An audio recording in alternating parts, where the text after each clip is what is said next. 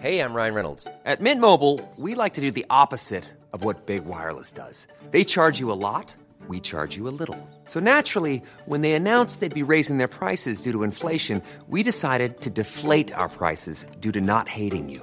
That's right. We're cutting the price of Mint Unlimited from $30 a month to just $15 a month. Give it a try at mintmobile.com slash switch. $45 upfront for three months plus taxes and fees. Promo rate for new customers for limited time. Unlimited more than 40 gigabytes per month. Slows. Full terms at mintmobile.com. Inicia las noticias de la tarde con Jesús Martín Mendoza en Heraldo Radio.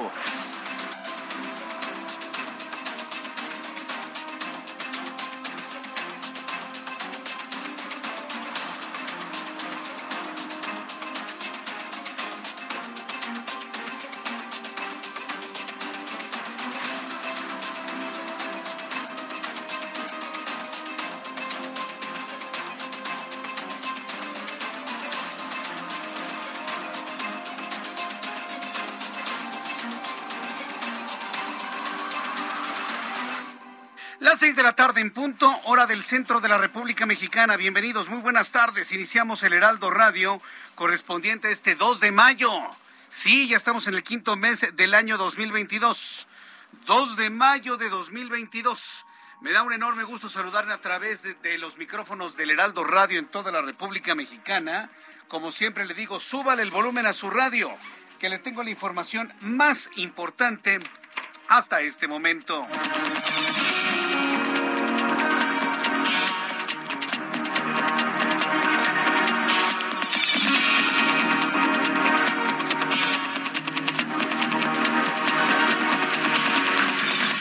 Estamos eh, muy contentos, estamos muy satisfechos por lo que hemos hecho en estos primeros cinco años de vida del Heraldo de México. Efectivamente, el nombre, el cabezal Heraldo de México tiene muchos años, muchos años de existir, pero en esta segunda etapa, con esta nueva visión, con estos nuevos liderazgos que tiene el Heraldo Media Group, que ya no nada más es un periódico, sino que además es una interesante televisión, una poderosa radio, una extraordinaria web y por supuesto el periódico. Ahora que somos esto, Heraldo Media Group, bueno, pues estamos cumpliendo cinco años. Gracias a su preferencia, estamos hoy muy contentos, estamos de fiesta, pero una fiesta que estamos compartiendo con todos nuestros amigos del auditorio, nuestros lectores, nuestras audiencias, nuestros eh, eh, navega navegantes en Internet, por supuesto, televidentes, radioescuchas, en fin. Con todos ustedes estamos celebrando cinco años y hoy iniciando el sexto año de vida de esta gran empresa. Se dice fácil, pero es muy complicado. No cualquier medio de comunicación mexicano ha logrado lo que el Heraldo de México, porque no todos los periódicos, por ejemplo, yo conozco dos que tres, están dispuestos a ir a una plataforma multimedia. No, no, no. Uh, yo conozco por ahí uno que otro que han dicho no al ir a la radio, ir a la televisión para preservar su edición impresa. No, no, no, aquí sí lo hemos hecho, aquí sí lo hemos logrado. Hemos integrado de una manera muy inteligente la prensa, la radio, la televisión, la web, y eso nos constituye una de las empresas multimedia más importantes de México. Y mire, con ese orgullo lo digo, porque no está usted para saberlo ni yo para contarlo, ¿verdad? Pero este servidor siempre he tenido la bendición, y lo, digo en, en esos términos, la bendición de estar en las mejores empresas en el momento específico. Unas se han ido, otras se han hecho chiquitas, otras han desaparecido. Hoy es el tiempo del Heraldo de México. Hoy es el tiempo del Heraldo de México. No le quepa la menor duda. Y seguimos creciendo. Y a todos los dueños, directivos, equipo de colaboradores, todos absolutamente que trabajamos en el Heraldo Media Group, enviamos una gran felicitación por estos primeros cinco años, que estoy seguro, Dios mediante, con la ayuda de Dios, con la ayuda del trabajo de todos y con la ayuda eh, con la ayuda de ustedes, con sus audiencias y su preferencia, vamos a estar no cinco, cincuenta, quinientos años más con usted.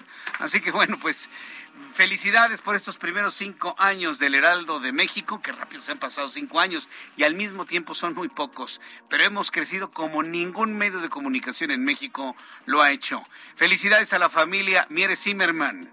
Muchas felicidades a Franco Carreño, director de este gran, gran barco, ¿eh? que no es fácil dirigir un barco de este tamaño, pero que lo ha hecho con una destreza y con un tino extraordinario. Y muchas gracias a editores, jefes de área, a todos mis compañeros de producción, redactores, en fin, a esta gran familia de más de 500 personas, 500 familias aquí reunidas para trabajar por usted y para usted. Felicidades, cinco años. Por eso me he detenido en esto, porque estos cinco años son gracias a usted, amigo Radio Escucha. Este es un resumen con las noticias más importantes en el Heraldo Radio. Increíble pero cierto. Por cuarta ocasión difiere la audiencia por colapso de la línea 12 del metro de la Ciudad de México y mañana se cumplen los, el primer año de aquel acontecimiento, pues verdaderamente sorprendente por decirlo menos. Un juez de control pospuso por cuarta vez la audiencia por el desplome de la línea 12 del metro en la Ciudad de México, que mañana cumple un año. Esta ocasión se difiere para el próximo 6 de junio por falta de presencia del exdirector de diseño de la obra civil, Juan Giral y Mazón. También informo que hace unos instantes la, eh, eh, la comunicación ambiental de la megalópolis, la CAME, la Comisión Ambiental de la Megalópolis, perdón, me equivoqué. La Comisión Ambiental de la Megalópolis ha activado la fase 1 del Plan de Contingencia Ambiental Atmosférica por ozono en el Valle de México. Mañana no circulan los vehículos de uso particular con holograma de verificación 2, holograma de verificación tipo 1, terminación NON, así como aquellos cuya matrícula esté conformada solo por letras, además de vehículos de uso particular con holograma de verificación 0 y doble 0, engomado rosa, terminación de placas en 7 y en 8. Mañana no circulan estos vehículos. Más adelante le voy a tener todos los detalles. Tenemos ozonazo. ¿Por qué tenemos el ozonazo? Porque hay altos niveles de precursores de ozono. Uno. Dos, tenemos una alta insolación en el Valle de México. Tres, tenemos un fenómeno anticiclónico en el Valle de México que impide la dispersión de los gases contaminantes. Le platicaré más adelante aquí en el Heraldo Radio. Estamos en contingencia. Dígale por favor a todas las personas que escuchan el Heraldo Radio. Estamos en contingencia.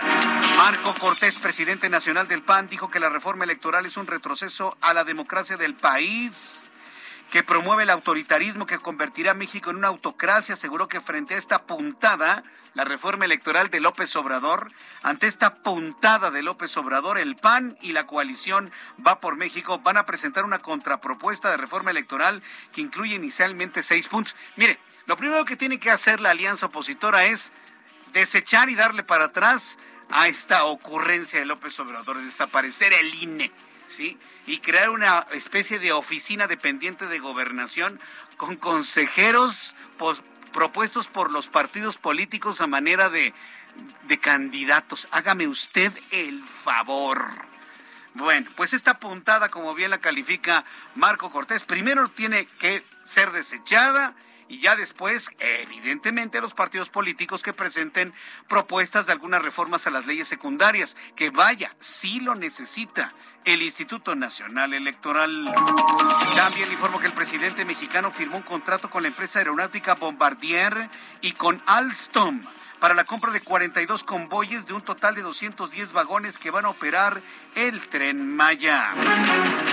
La Fiscalía General de la República informó que apelará a la decisión de un juez federal de otorgar la libertad de Iván N. de la Guardia Nacional por su probable participación en el asesinato de un estudiante de Guanajuato. Esos son los riesgos de haber militarizado al país. Quiero ver a todos aquellos hoy chairos, hoy apoyadores de lo indefendible que en el pasado le reclamaban a Felipe Calderón que la militarización y luego le reclamaron a Enrique Peña Nieto que la militarización. Hoy tenemos más militares afuera en las calles que en el gobierno de Felipe Calderón y Enrique Peña Nieto juntos. Sí, a ver, yo los quiero ver, yo los quiero ver, pero van a poner carita bonita, ¿no? Ay, es que mi cabecita de algodón. Sí, ya, ya los veo, justificando lo injustificable. Bueno, pues estos son los riesgos de tener al ejército no preparado para acciones de vigilancia interna en las calles. Esos son los riesgos de tener a gente preparada para el combate. Yo, no, yo no voy a, de alguna manera, a, criticar cómo está preparado este elemento. Este elemento está preparado para el combate. Vio una peligrosidad en la camioneta de manera equivocada y actuó como está capacitado para el combate. Ah, pues ese tipo de gente no la necesitamos vigilando las calles. Si no, no vamos a poder bajo ninguna circunstancia circular por carreteras y autopistas en la capital de la República. Esta mañana, Félix Salgado Macedonio, gobernador de Guerrero, de facto. Sí, porque no me diga usted que su hija toma decisiones solita. No, por favor. Bueno, Félix Salgado Macedonio, quien es senador de la República, y pues hay quien dice que es el gobernador de facto de Guerrero, solicitó un juicio político en contra de los consejeros electorales Ciro Murayama y Lorenzo Córdoba por no haberle permitido participar en la pasada contienda electoral en la gubernatura de Guerrero. Sigue atorado este hombre con eso, ¿no? Dice, su líder, su amo, su, pastor, dice que él no hace venganzas, pero los otros sí, ¿eh? Salgado Macedonio se quiere vengar de quienes le aplicaron la ley y no podía ser candidato un hombre que está acusado de violación. ¿O que ya se nos olvidó? ¿O qué de plano, ya de plano se nos olvidó por qué Félix Salgado Macedonio no fue candidato de Morena al gobierno de Guerrero? ¿Qué tenemos tan memoria tan corta? ¿Ya se les olvidó o qué? ¿Vamos a permitir que los violadores y los acosadores sean candidatos? Bueno, pues si usted quiere que ese México prevalezca, bueno, pues allá usted. Existimos millones de mexicanos que no queremos ese México, por supuesto. Hoy, Salgado Macedonio quiere vengarse de Ciro Murayama y de Lorenzo Córdoba. ¿Lo logrará? Yo le invito para que me lo escriba a través de mi cuenta de Twitter, arroba Jesús Martín MX, y a través de YouTube en el canal Jesús Martín MX. Hoy hay que reconocerle al jefe de la policía de la Ciudad de México el extraordinario trabajo de investigación e inteligencia a través de cámaras de video en la Ciudad de México. Omar García Harfuch, titular de la Secretaría de Seguridad Ciudadana, informó que ya fue detenido el sujeto que agredió a un menor de edad en una taquería al golpearlo con un tabique en la cabeza ayer por la tarde, en un hecho verdaderamente insólito. Un chavo que iba con su papá, estaban comiendo tacos en el taquearte de ahí de Álvaro Obregón, ahí estaban comiendo tacos. Llega este tipo, le llega por atrás con un tabique y se lo rompe en la cabeza. El chavo está grave, ¿eh? En el hospital. Está grave pero estable pero le puso un golpazo con esa piedra. No sabemos si tiene fractura en el cráneo, pero por lo pronto no perdió el conocimiento en el lugar. En las imágenes que se revelan a través de las cámaras de seguridad se observa cómo el individuo llega con el tabique, se lo rompe en la cabeza, sale corriendo, hace una señal a alguien del otro lado, el papá con playera roja quiere atraparlo, pero lo deja ir preocupado por el estado de salud de su hijo que finalmente fue ingresado en el Hospital San Angelín de Avenida Chapultepec. Hasta el momento se reporta como estable, pero una vez que empezaron a buscarlo a través de las cámaras, lo agarraron y lo aprendieron. Elementos de la policía aprendieron a este sujeto que tendrán, estaba por supuesto hasta las manitas de droga. Drogadísimo el tipo, ¿eh? Lo agarraron, pero hasta drogado hasta de las uñas pues lo agarraron finalmente. Y ahora que se le pase el drogón que se dio, el pasón que se dio, pues ya podrá decir si lo hizo porque estaba drogado o si alguien lo mandó a hacer este tipo de acciones. Se está investigando si se trata de algún tipo de venganza en contra del padre, en contra del hijo. Bueno, es un caso que ha conmocionado la opinión pública en la capital del país. En Ecuador, en noticias internacionales, informo que en Ecuador, nueve mil militares y policías tomaron el control de las calles de tres provincias más acosadas por el narcotráfico, que ha dejado más de mil muertos solo en lo que va del año. Mil muertos en lo que va del año en Ecuador.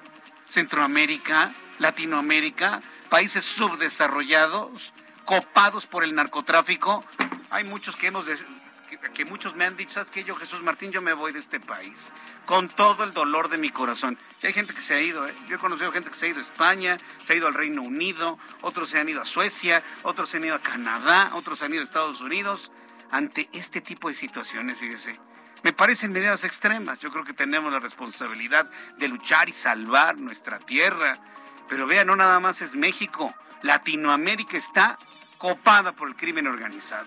Nueve mil militares y policías tomaron el control de las calles de las tres provincias más acosadas por el narcotráfico, que ha dejado más de mil muertos solo en lo que va del año. El operativo forma parte del estado de excepción por más de 60 días que ha decretado el presidente Guillermo Lazo el pasado fin de semana. Y si usted esto le suma las acciones que ha estado realizando en San Salvador el eh, presidente Bukele para poder terminar con el fenómeno de la Mara Salvatrucha, no, pues tenemos tenemos a Centroamérica prácticamente crispado. Autoridades sanitarias de Indonesia han confirmado las primeras tres muertes de niños a consecuencia de la hepatitis aguda infantil de origen desconocido. Tras este reporte, la Organización Mundial de la Salud ha decidido declarar esta nueva enfermedad como un tema urgente y prioritario. Varias personas el sábado pasado me preguntaban que qué sabíamos de la hepatitis nueva.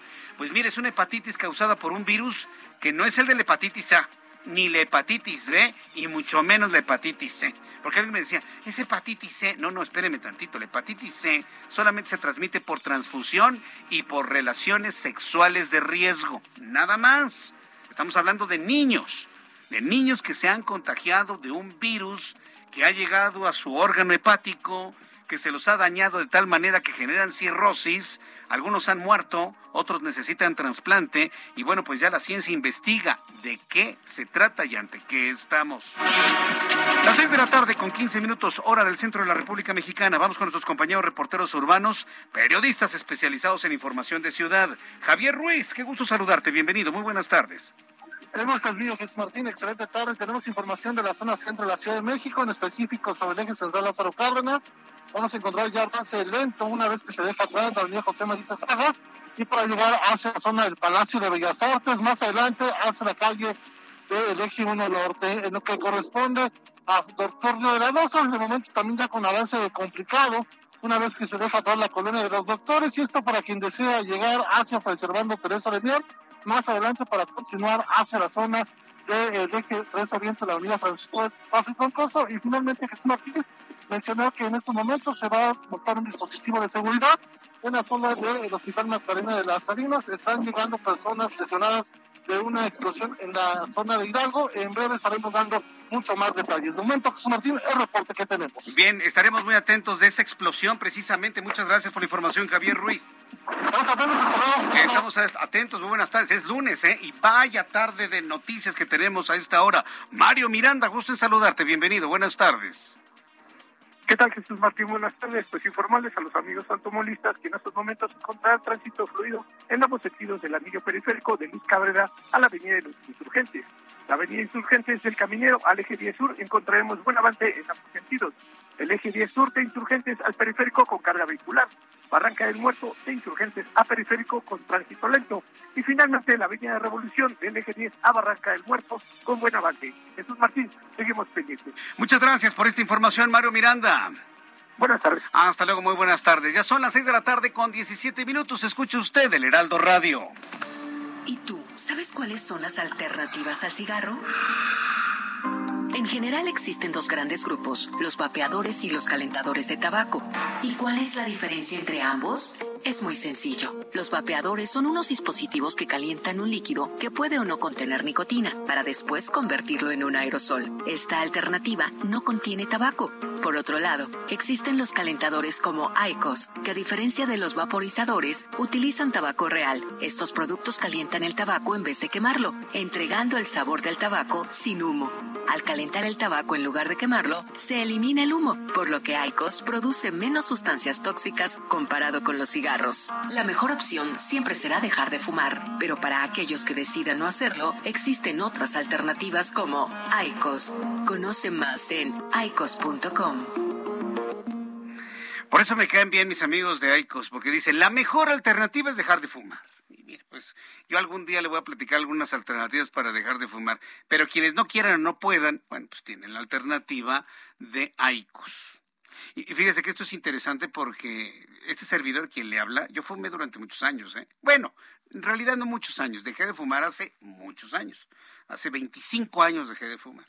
En mi época de estudiante, pues me fumaba hasta dos cajetillas diarias. Y sé lo difícil que es. Uh, vaya que sí lo sé vaya que sí lo sé. Ya tendremos oportunidad de platicar mucho sobre la adicción al tabaco, ¿eh? sobre la adicción a la nicotina. Y bueno, pues ahora lo que nos ofrece la tecnología, ¿no? Para podernos apoyar en esa importantísima, difícil, dura pero benéfica decisión, se lo puedo asegurar. Bien, cuando son las 6 de la tarde con 19 minutos, hora del centro de la República Mexicana, vamos a revisar las condiciones meteorológicas para las próximas horas. El Servicio Meteorológico Nacional, que depende de la Comisión Nacional del Agua, nos informa que esta noche y madrugada, tome nota por favor de lo que le voy a informar con base en lo que dice el meteorológico, se pronostican lluvias acompañadas de descargas eléctricas y posible caída de granizo en regiones del oriente y sureste de México. Dice el meteorológico que durante esta noche y madrugada una línea seca sobre el noreste de nuestro país, en interacción con la corriente en chorro subtropical y la entrada de humedad del Golfo de México, va a ocasionar lluvias aisladas acompañadas de descargas eléctricas en Coahuila, Nuevo León, Tamaulipas, San Luis Potosí. Tendríamos también algo de precipitaciones en Oaxaca y en Chiapas, Tlaxcala, Puebla, Veracruz, con tormentas eléctricas. Oigan, envíanos un poquito de lluvia aquí al Valle de México, ¿no? Amigos de Tlaxcala, de Puebla. Ahí si les sobra un poquito de lluvia, nos lo envían. Y usted que lavó su coche el día de hoy, sáquelo, por favor. Necesitamos que llueva para que bajen los niveles de contaminación. Estamos en fase 1 del plan de contingencia ambiental. Si mañana no circulan automóviles eh, de, engomado cero, doble cero, eh, número 2 de verificación, número 1 de verificación con terminación non, además de los rosas, placas 7 y 8 entonces, bueno, necesitamos una buena lluvia, aunque alguien ha dicho de que la lluvia no limpia el aire, pero sí lo limpia, por supuesto. En el momento que se incrementa la humedad relativa de la atmósfera, esto precipita las partículas suspendidas y nos ayuda a tener una mejor calidad de aire en la Ciudad de México. Entonces, bueno, pues esperemos que un poquito de lluvia un poco más tarde nos ayude a limpiar el aire de la Ciudad de México y que cambien los valores de temperatura atmosférica porque al cambiar los valores de temperatura atmosférica esto genera corrientes de viento que nos pueden limpiar la atmósfera del Valle de México. Esperemos que esto ocurra un poco más adelante. Por lo pronto, el meteorológico confirma lo que le había dicho. Tenemos un sistema de línea seca y un sistema anticiclónico sobre el centro del país, lo que mantiene falta de vientos y temperaturas que superan los 33 grados. Hoy en la capital de la República llegamos a los 32 grados en la Ciudad de México a las 2 de la tarde. Vaya calor que ha estado haciendo el día de hoy. Con estos elementos atmosféricos le doy el pronóstico del tiempo para las siguientes ciudades. Amigos que nos escuchan en Acapulco, Guerrero 29 en este momento, medio nublado, mínima 22, máxima 33. Guadalajara, Jalisco 33 grados, vaya calor, mínima 12, mucho fresco durante la mañana en Guadalajara, máxima 34. Amigos en Monterrey, qué gusto saludarlos a todos nuestros, nuestros amigos que nos escuchan en Monterrey. 33, perdón, 36 grados en Monterrey en este momento, mínima 22, máxima 37. En Oaxaca 25 en este momento, mínima 16, máxima 29. Muy nublado, ya va a llover, llover en Oaxaca. Colima 30 en este momento, mínima 17, máxima 37 grados, máxima 37 grados en Colima. Y aquí en la capital del país, 28 grados en este momento. La temperatura mínima 12 grados y la máxima para mañana 29 grados Celsius.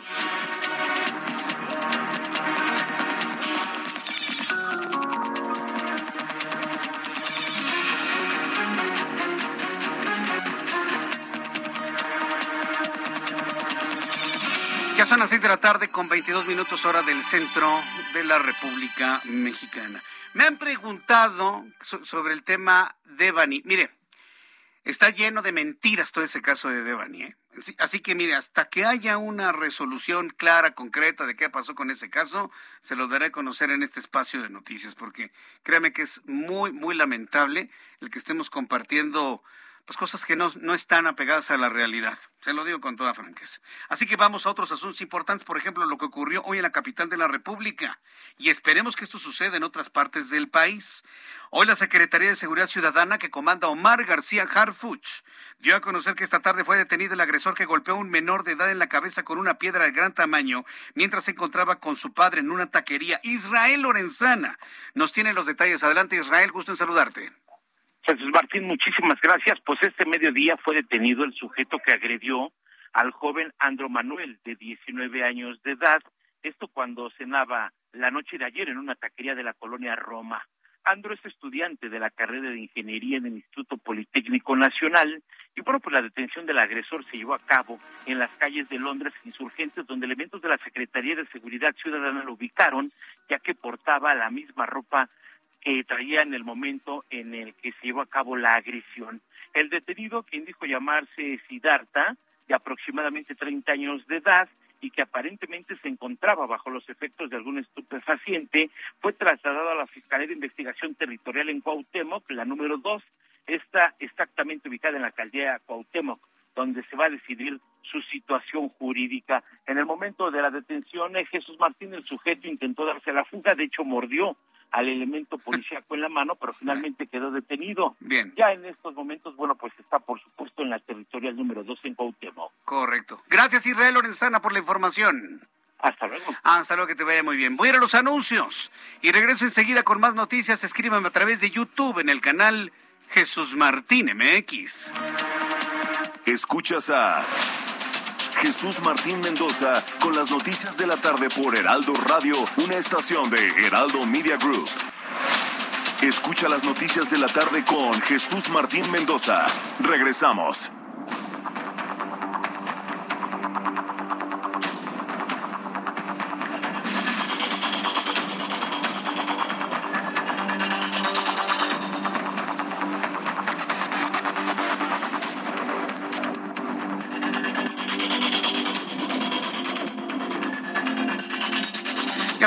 Y media, las seis de la tarde con 30 minutos, hora del centro de la República Mexicana. Estamos en el Heraldo Radio y, como les he comentado, pues muy contentos, con un enorme agradecimiento por estos cinco años, estos cinco años. ¿Sabe qué es lo más maravilloso de todo esto? Yo se lo he platicado aquí en, en el Heraldo en muchas ocasiones, que los empresarios mexicanos, hombres, mujeres, familias, ¿sí? Familias apuestan por México. Hacen apuestas económicas por México para crear empresa. Y la familia Mieres Zimmerman y, otros amigos del Consejo de Administración, pues apostaron por México. invirtiendo, eh, eh, dándole vida nuevamente a un cabezal que había sido enterrado en el pasado, el del Heraldo de México, y que fue extraordinariamente acogido por los lectores, por la audiencia y por los consumidores de información. El regreso del Heraldo de México fue hace cinco años y hoy estamos en la cima de los medios de comunicación más leídos, más consultados y de mayor credibilidad en el país. Y yo la verdad me siento muy feliz de pertenecer a esta familia. Afortunadamente en mi vida he estado en los mejores medios de comunicación en el momento en el que fueron los mejores. Hoy le toca al Heraldo de México. Hoy nos toca, es el tiempo del Heraldo, es el tiempo de la H. Hoy el país se pinta de azul con el Heraldo de México. Estamos cumpliendo cinco años y muy contentos y en un enorme agradecimiento por esa apuesta de la familia Mieres para hacer de este medio una realidad, darle trabajo a más de 500 familias. Y bueno, pues obviamente de empleo indirecto son otros cientos y cientos más, por supuesto. Entonces, un poquito más adelante le voy a platicar de todo lo que significa este enorme logro, este enorme reto, sobre todo cumpliendo en los tiempos que nos ha tocado vivir, ¿eh? tiempos de crisis, tiempos de retos, tiempos en donde el empresariado no es bien visto, tiempos de pandemia. Aún así, aún así con todos estos retos, cumpliendo cinco años y con un crecimiento que nadie lo puede negar. Y eso es gracias a usted también usted que está ahí en la radio, usted que está en su automóvil escuchándonos, en el transporte público, haciendo deporte, en la farmacia, en la tienda, en el kiosco, en los mercados. Saludos a nuestros amigos que en los mercados en estos momentos nos escuchan, en las sucursales bancarias. Muchas personas nos escuchan ya cuando cierran, están haciendo sus últimos arqueos y y, análisis de lo que hicieron el día de hoy. Nos escuchan a esta hora de la tarde. Más adelante voy a platicar lo que ha sido esta, esta historia de estos primeros cinco años del Heraldo de México en esta siguiente etapa. Saludo con mucho gusto a Cintia Stettin, reportera del Heraldo Media Group y le informa que 1.500 millones de pesos costará la reparación de la línea 12. Mañana se cumplen, se cumple un año, el primer año del desplome de este tramo de la línea 12 del metro que provocó la muerte de 26 personas. Cintia Stettin, gusto en saludarte. Bienvenida. Muy buenas tardes. ¿Qué tal? Muy buenas tardes, Jesús Martínez y el auditorio. Pues así como lo comenta, soy la jefa de gobierno, Claudia Sheinbaum, informó que la rehabilitación del tramo elevado y subterráneo de la línea 12 del metro tendrá un costo de poco más de 1.500 millones de pesos, los cuales serán absorbidos por las empresas constructoras. En conferencia de prensa, la mandataria capitalina expuso que probablemente el tramo subterráneo, que sería de Mixcoac a Atlalilco, pueda abrir antes de noviembre. Esto siempre y cuando haya posibilidad que los trenes puedan llegar eh, por el tramo elevado hasta los talleres que se encuentran en Tláhuac, esto para su mantenimiento. De no ser posible, pues eh, se tendrá que hacer la rehabilitación completa de la línea y ya no abriría este tramo subterráneo, abriría completamente la línea. Eh, pues ellos esperan a final de año, dicen que están haciendo todo lo posible para que así se lleve a cabo. Por otra parte, pues la jefa de gobierno aseguró que puede ver a los ojos a las víctimas y familiares de la línea 12, toda vez que su administración ha realizado las acciones necesarias para darles a conocer la verdad sobre el colapso de la trave entre las estaciones Tezonco y Olivos, que como bien comentas, mañana se cumple un año de este accidente que dejó 26 personas fallecidas y 104 eh, heridos. Eh, refirió pues que eh, se comunicó, incluso visitó a los afectados y familiares de quienes fallecieron porque tienen la seguridad de que su administración ha actuado de manera eh, pues correcta. Eh, comentarte también que dijo que la reparación del daño que se le ha otorgado a, al 91% de las víctimas sí es justicia porque es algo que han aceptado las víctimas y con ello se evitan juicios demasiados largos. Dejó en claro que pues estas eh, reparaciones del daño eh, ascienden a más de 300 millones de pesos y dijo pues que no es un arreglo entre jueces y fiscalía, sino más bien es una reparación que aceptan tanto las víctimas y eh, más bien que aceptan las víctimas de las empresas, por tanto la fiscalía simplemente es un mediador. Eh, hasta el momento la información que tenemos, Jesús Martín. Vaya, pues eh, estamos prácticamente a un año de, de, todo esto y bueno, pues ha sorprendido todos estos datos que ha dado a conocer la, la jefa de gobierno, Claudia Sheinbaum. Muchas gracias, Cintia Stettin, por esta información. Seguimos pendientes, muy buenas tardes. Seguimos atentos, muy buenas tardes. Bueno, pues esto es lo que tenemos a un año, ¿no? Por cuarta ocasión, este juez de control ha decidido aplazar la audiencia del caso de la tragedia de la línea 12 en esta ocasión se tomó la decisión por diferir la audiencia para el próximo 6 de junio para que Juan Girali Mazón, director de Obra Civil de la Línea Dorada, pues asista, ¿no? Y quien había justificado su ausencia debido a estar contagiado de COVID-19. No, pues ahora sí. No puedo ir porque tengo COVID. Fíjese. tengo COVID. En la línea telefónica, Isela Lagunas, quien es eh, periodista, es autora del libro Línea 12, Crónica de una tragedia anunciada, eh, que en 2014, aquí en mis datos leo, destapó la serie de fallas estructurales que ya mostraron la línea 12 del metro de la Ciudad de México. Isela Lagunas, qué gusto saludarla, bienvenida. Hola, ¿qué tal Jesús Martín? Muchas gracias por la invitación. Buenas tardes a tu auditorio. Bueno, pues tomando en cuenta el conocimiento desde la construcción, desde la inauguración, luego la suspensión, los mantenimientos, este, todos los conflictos económicos, estructurales y políticos de la línea 12 del metro, a un año de la tragedia donde se desploma un, un tramo de esta línea 12 en, Tláhuac. Se, se, ha hecho lo que se ha tenido que hacer en cuanto a la investigación para buscar a los responsables de esta tragedia que costó la vida a 26 personas? Bueno, Jesús Martín, yo creo que ahora que escuchaba el reporte de, la compañera Cintia, es muy triste escuchar que por cuarta vez se canceló la audiencia para las víctimas. Yo creo tristemente que se trata de, es una apuesta por el cansancio, ¿no? Porque para todas estas familias de verdad es un esfuerzo eh, extraordinario dejar sus pocas actividades, dejar su trabajo y trasladarse desde la delegación Tláhuac a esta zona. Yo creo que el gobierno le está quedando de ver a estas, a estas víctimas, a estas familias de los 26 muertos, porque hoy por hoy solamente conocemos una lista de 10 imputados que ni siquiera han podido eh, iniciar una audiencia. Ahora bien, eh, las investigaciones como se han realizado hasta este momento durante todo este año, ¿cómo las ha visto Isela Laguna? ¿Suficientes, no suficientes, adecuadas? ¿Les ha faltado, les ha sobrado? ¿Cómo las calificas, Isela?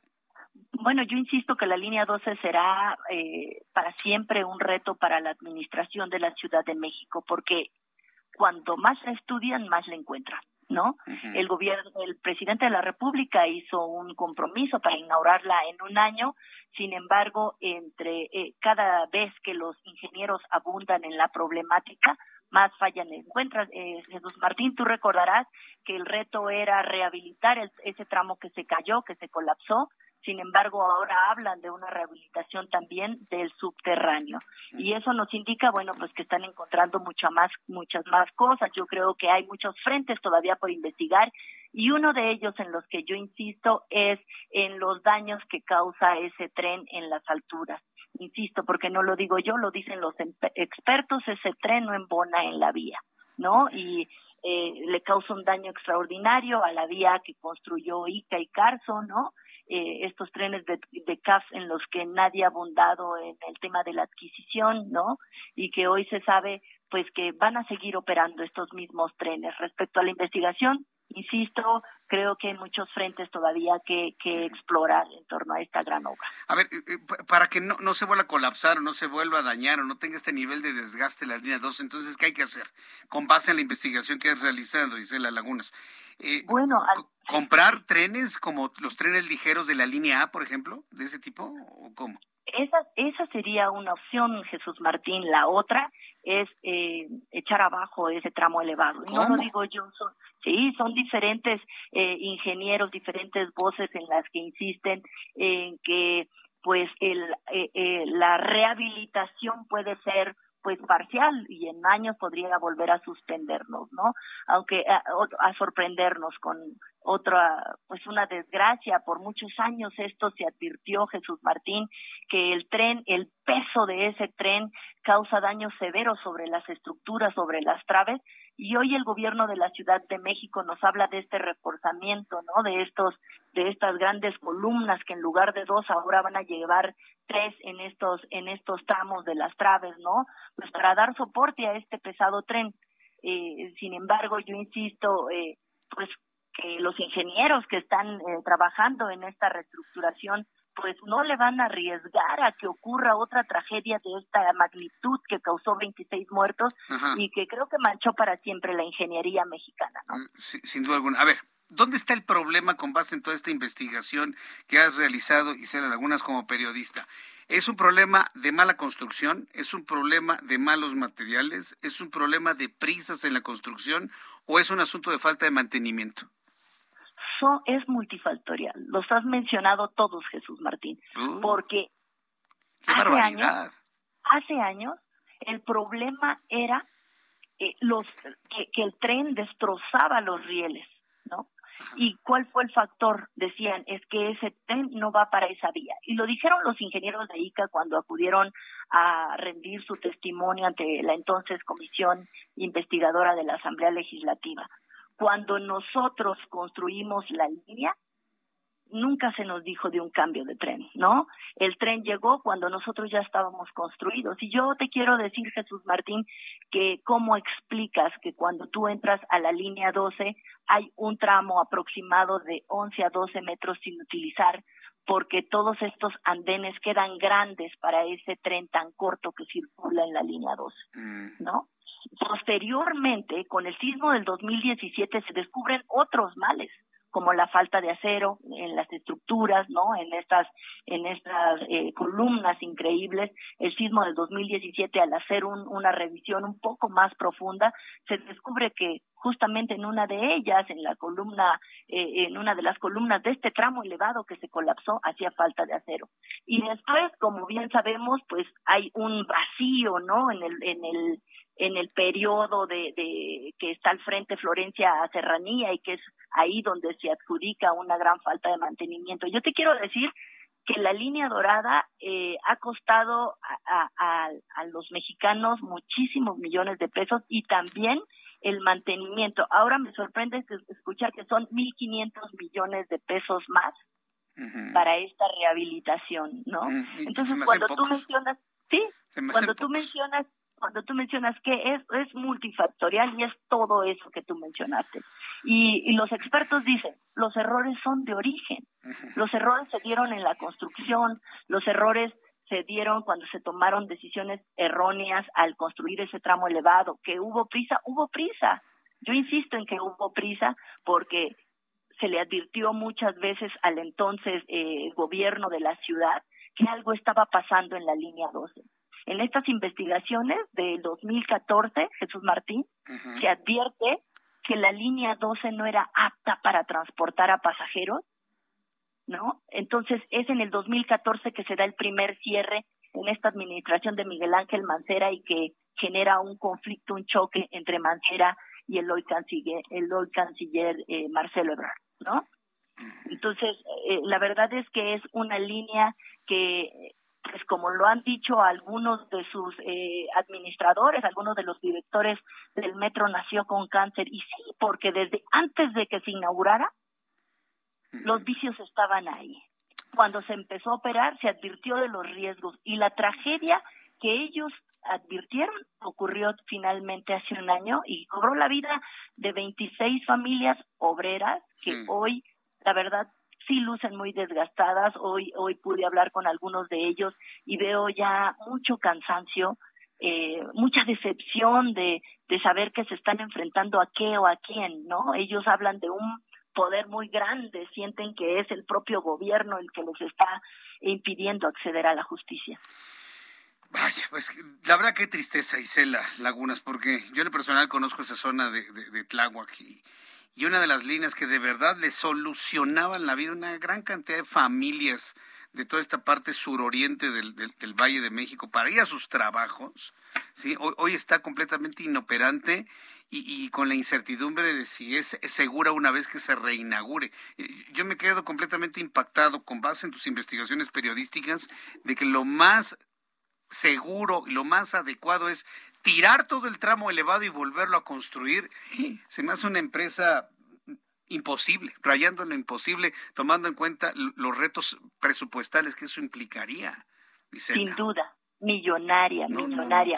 Pero hay que recordar que originalmente ese tramo elevado no estaba planeado, Jesús Martín. Mm. Y fue eh, eh, el, el decidir por ese tramo elevado era porque el gobierno en ese momento se enfrentaba a que tenía que expropiar muchos más terrenos para poder eh, realizar esa excavación profunda que implicaba el túnel, ¿no? Entonces se decide por esta situación y por eh, eh, porque implicaba una reducción de los tiempos. Tú sabrás que se planeó pues para que Marcelo Ebrard la inaugurara, ¿no? Y había prisa por eso y con base en eso se tomaron muchísimas decisiones. Correcto. Pues Isela Lagunas, muchísimas gracias por este tiempo de entrevista. Eh, tu libro lo podemos encontrar, ¿verdad? En librerías de prestigio en este momento, en línea también. ¿Cómo encontramos tu libro, Isela? Así es, está en todas las librerías de la Ciudad de México, también al interior de la República y también está disponible por métodos electrónicos, como tú lo has mencionado. Correcto. Pues Isela Lagunas, muchísimas gracias por este tiempo, autora del libro Línea 12, Crónica de una tragedia anunciada. Muchas gracias, Isela Lagunas, por, por este tiempo. Fuerte abrazo. A ti, Jesús Martín. Un abrazo. Gracias. Gracias. hasta luego. Que te vea muy bien.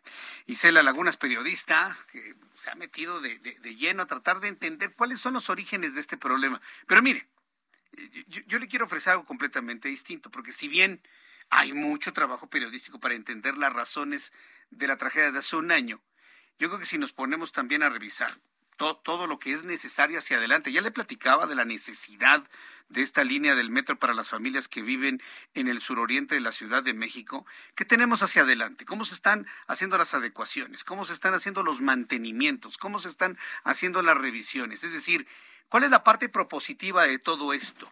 ¿Cuánto tiempo podría tardar la rehabilitación de la línea 12 del metro? ¿Qué hay de mantenimientos en otras líneas como la que le he anunciado en la línea 1 del metro?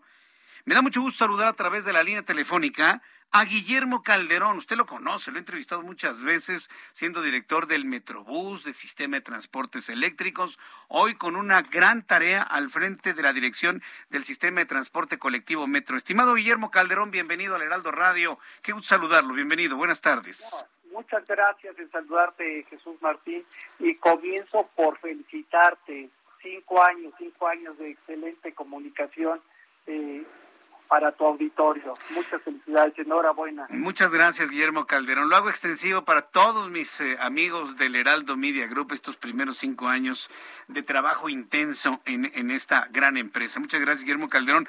Pues eh, se, se, trata de dar mantenimiento, ¿no? Se trata de ir readecuando para beneficio de los usuarios del transporte colectivo. ¿Cuál es el plan de mantenimientos y de actualizaciones en esta línea, Guillermo Calderón? El mantenimiento se da y se ha dado permanentemente, Jesús Martín. Lo que estamos haciendo con la línea 12 es una actividad muy intensa de eh, rehabilitación y reforzamiento de la, de la línea, en particular del tramo metálico, donde el Comité Técnico Asesor eh, que se eh, conformó con especialistas de las mejores credenciales y del mejor reconocimiento nacional e internacional en estructuras, eh, geotecnia, mecánica de suelos y, y, sistemas de metro, vías y electromecánicos, eh, han eh, señalado que este tramo metálico de 6.7 kilómetros se debe reforzar.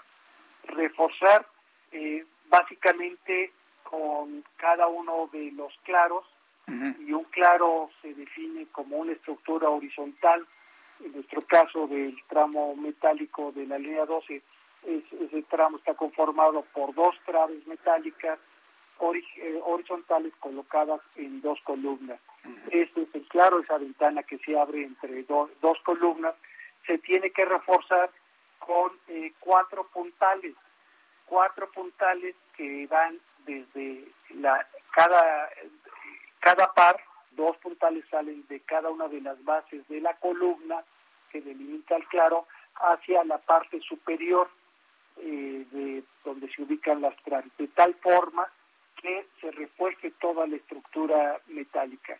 Eso es, eh, grosso modo, eh, lo que se va a hacer en estas próximas semanas y meses, la rehabilitación y reforzamiento de esta estructura. Ahora bien, Ajá. para ello, Jesús Martín, eh, ¿qué se ha venido haciendo? Son 260 claros, eh, prácticamente diferentes y singulares en sus dimensiones cada uno de ellos, tienen diferente longitud, diferente altura de columnas y diferentes condiciones en lo que sucede abajo de esta de estas traves. Unos tienen vialidades, otros tienen alguna subestación eh, y algunos eh, alguna otra característica. Por ello, cada uno de estos 260 claros se ha eh, hecho un proyecto ejecutivo propio eh, wow. que lleva asociado eh, varias decenas de planos, planos que después pasan a lo que se llaman dibujos o planos de taller, donde se especifica cada uno de estas partes para mandarlas cortar a nivel, cortar o moldear, porque muchas se, se están moldeando a nivel milimétrico así se está trabajando con la especificación más estricta que existe.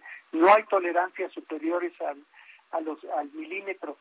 ¿Por qué? Porque esto es lo que obliga la norma estricta de soldadura, que debe ser la tolerancia máxima. Tienen que uh -huh. ensamblar al, al, al milímetro.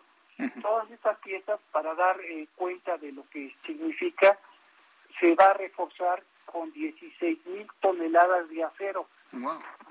16 mil toneladas de acero es lo que ocupa la construcción de tres edificios de 30 niveles. Con eso nos damos idea de la magnitud. Y estas 16 mil toneladas se traducen en 33 mil partes metálicas.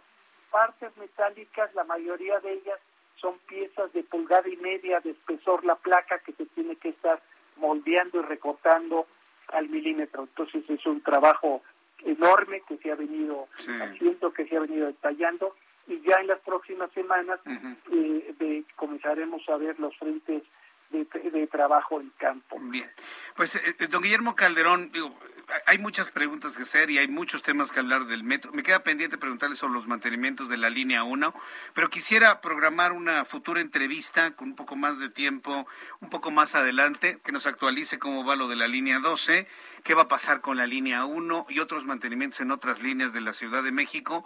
Por lo pronto yo quiero agradecerle muchísimo que me haya tomado la llamada telefónica el día de hoy para que el público sepa de este gran plan de, reestructura de la parte elevada de la línea 12 del metro y esperemos que esté pues funcionando lo antes posible porque muchas familias vaya que si necesitan este sistema de transporte, don Guillermo. al contrario, Jesús Martínez, yo soy el agradecido y nuevamente un fuerte abrazo muy cordial por su quinto aniversario. Muchas gracias, don Guillermo, que le vaya muy bien, fuerte abrazo, que le vaya muy bien, hasta luego es el ingeniero Guillermo Calderón, quien es el director del sistema de transporte colectivo Metro. Evidentemente, a él le toca llegar a arreglar todo. Imagínese, se va a colocar en la línea 12 del metro el acero equivalente a la construcción de tres edificios de 30 pisos cada uno. Todo ese acero se va a colocar en la parte elevada de la línea 12 del metro para darle el soporte necesario para hacerlo. Entonces, bueno, pues estaremos platicando con Guillermo Calderón sobre esta obra, por supuesto, aquí en el Heraldo Radio. Y le invito para que siga con nosotros después de los mensajes. Le tengo información importante de COE, nuestro resumen informativo, actualización de números de COVID, mucho más aquí en el Heraldo Radio. Escuchas a Jesús Martín Mendoza con las noticias de la tarde por Heraldo Radio, una estación de Heraldo Media Group. Escucha las noticias de la tarde con Jesús Martín Mendoza. Regresamos.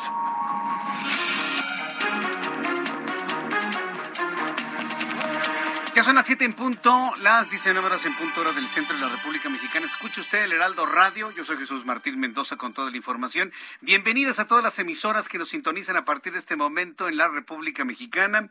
Gracias por estar con nosotros a esta hora de la tarde. Por cierto, varias personas a lo largo del fin de semana me estuvieron preguntando sobre los datos que di a conocer la semana pasada sobre estos programas de inmigración, tanto a Estados Unidos como a Canadá.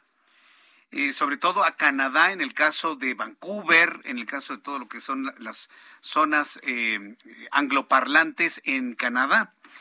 Y bueno, pues recuerde lo que nos dijo nuestra invitada Rita de la semana pasada. Uno de los de los requisitos más importantes, además de tener recurso económico para poder ir y ver e ir a una calificación de si su actividad es requerida en Canadá para poder inmigrar como residente, uno de los requisitos importantes es que usted hable el inglés. O sea, si usted va a ir a Canadá, va a ir a Estados Unidos y no habla el inglés, se le van a complicar mucho las cosas. Entonces, una de las cosas fundamentales, si usted está pensando en residir, en inmigrar, pedir nacionalidad en Estados Unidos, en Canadá, en el Reino Unido, en Nueva Zelanda, es aprender el idioma inglés.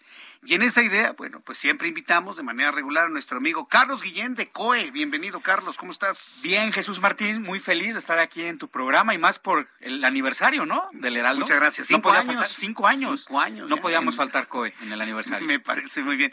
Pues fíjate que ha crecido mucho el interés del aprendizaje del inglés con todas estas oportunidades que se abran en el mundo angloparlante. Platícanos de la opción que nos traes siempre con COE. Claro que sí. COE es hablar inglés. Somos una institución que ya lleva más de 30 años en México Jesús Martín, capacitando ejecutivos, profesionistas, empresarios personas que no tienen tiempo, que se les ha negado el inglés o que lo quieren perfeccionar. Es una realidad. En tres meses hablas inglés, en nueve meses lo dominas y en un año ya tienes el dominio total del inglés. ¿Qué te parece? Háblanos de los maestros, porque luego me han preguntado, ¿y qué tal los maestros? Aunque son en línea y demás, pero ¿qué tal son los maestros? Sí, son, son personas pedagogos, son, son, eh, usted, tienen la pedagogía totalmente 100% conversacional, tienen el teachers, obviamente están certificados a nivel curricular y bueno, la paciencia y la tenacidad para poder enseñar el idioma inglés. Eso, necesitamos maestros que sean pacientes con los que aprendemos apenas a decir chicken y más o menos lo decimos más o menos. Y la actitud, ¿no? Sobre todo la actitud que tiene la persona hacia los estudiantes, sobre todo, es muy importante. Eso va a animar a mucha gente. Exacto, mucha gente. Exacto, cada, cada, cada maestro está certificado.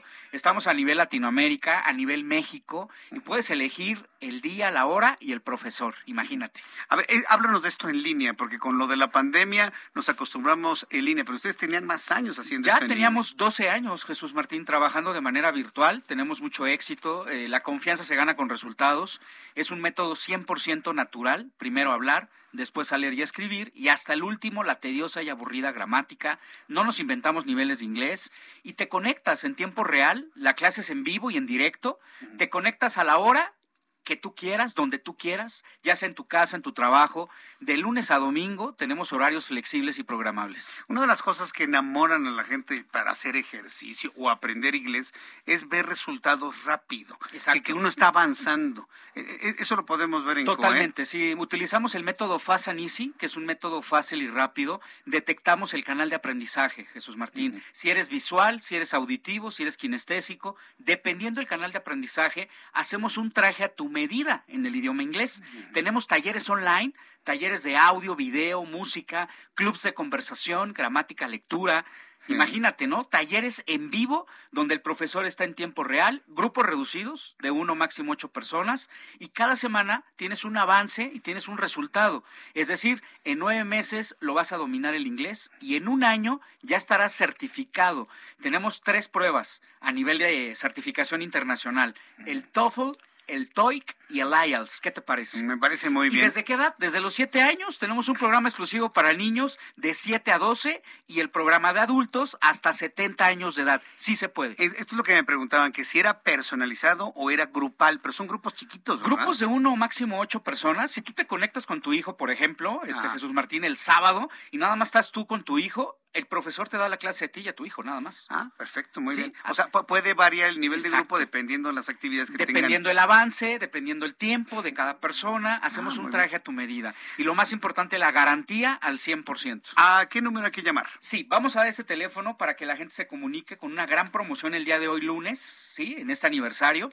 Es el 5530 28 28 28. Muy fácil de aprender, ¿no, Jesús Martín? 55 30 28 28 28. Así es, con la palabra inglés, WhatsApp, con la palabra inglés, mensaje de texto o llamada perdida, y van a tener de aquí a las 7:15 de la noche, o sea, faltan 10 minutos. Las primeras 200 personas que ya estén WhatsAppando la palabra inglés, voy a dar en este aniversario del Heraldo 50% de descuento en todo el programa y cero inscripción. ¿Escucharon bien? Nunca van a pagar inscripción y las primeras 100 personas van a dar, le vamos a dar un plan familiar dos por uno, es decir, a mitad de precio.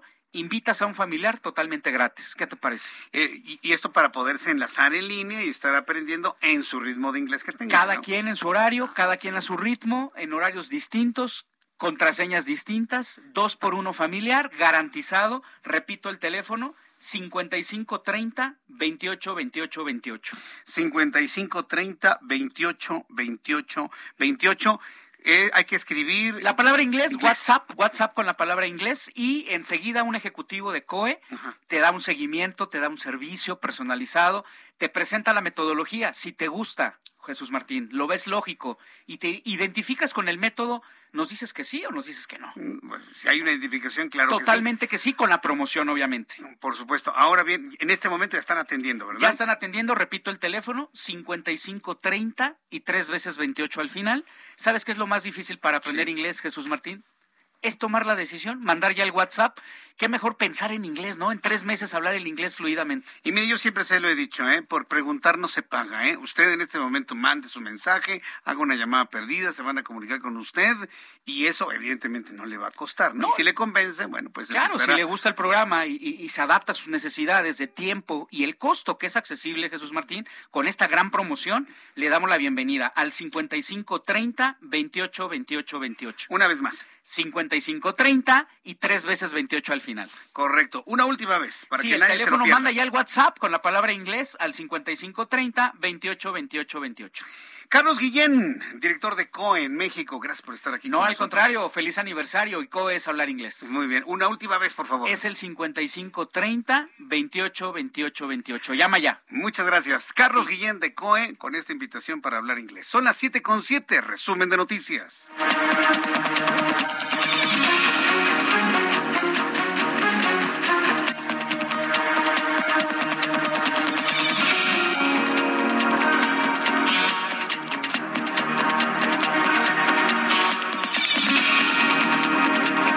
Estas son las noticias en resumen en el Heraldo Radio, en entrevista con nuestro programa de noticias, Heraldo Radio y Cela Lagunas.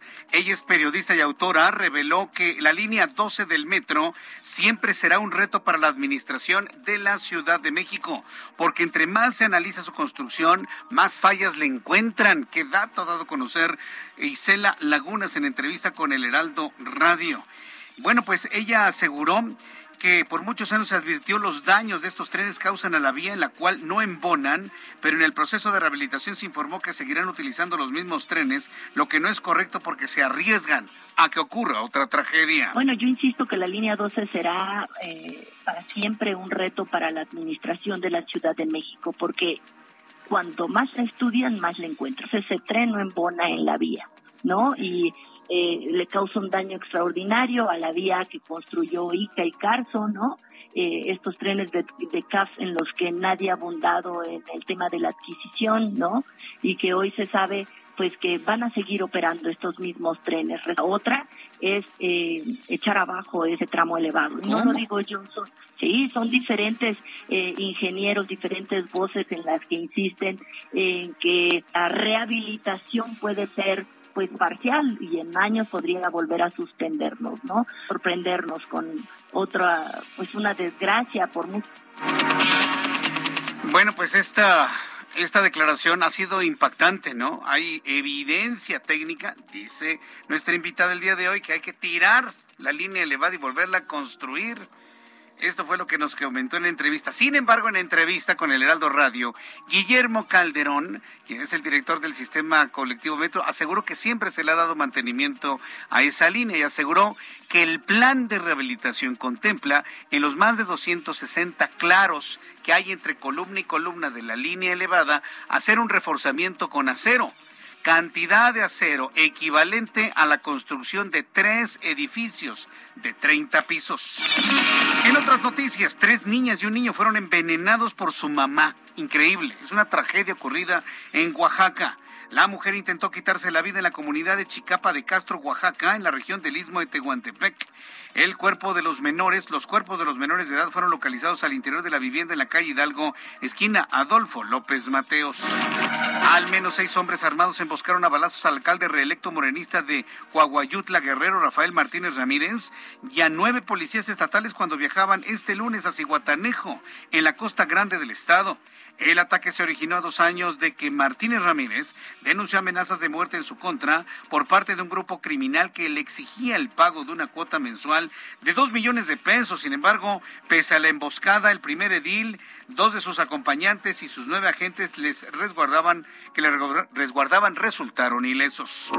La jefa de gobierno de la Ciudad de México, Claudia Sheinbaum, afirmó que el 91% de las familias afectadas por el colapso de la línea 12 del metro que provocó la muerte de 26 personas aceptó el acuerdo reparatorio y la justicia restaurativa que les ofreció la Fiscalía Capitalina. En cuanto a las familias que no aceptaron, señaló que mantienen la comunicación con ellos. También informo en este resumen de noticias que la Fiscalía General de la República informó que detuvo a tres personas en el Estado de México relacionadas con el tráfico de animales. Estos sujetos fueron aprendidos en un inmueble donde fueron incautados microchips que se aplican a los ejemplares, así como documentos sobre venta, traslado y adquisición de especies exóticas. Alexandra Vitko, psicóloga que atiende a eh, casos de mujeres abusadas de manera sexual, reveló que una niña ucraniana de 14 años está en espera de un bebé. Sí, pues fue violada, por supuesto. Una niña de 14 años está embarazada.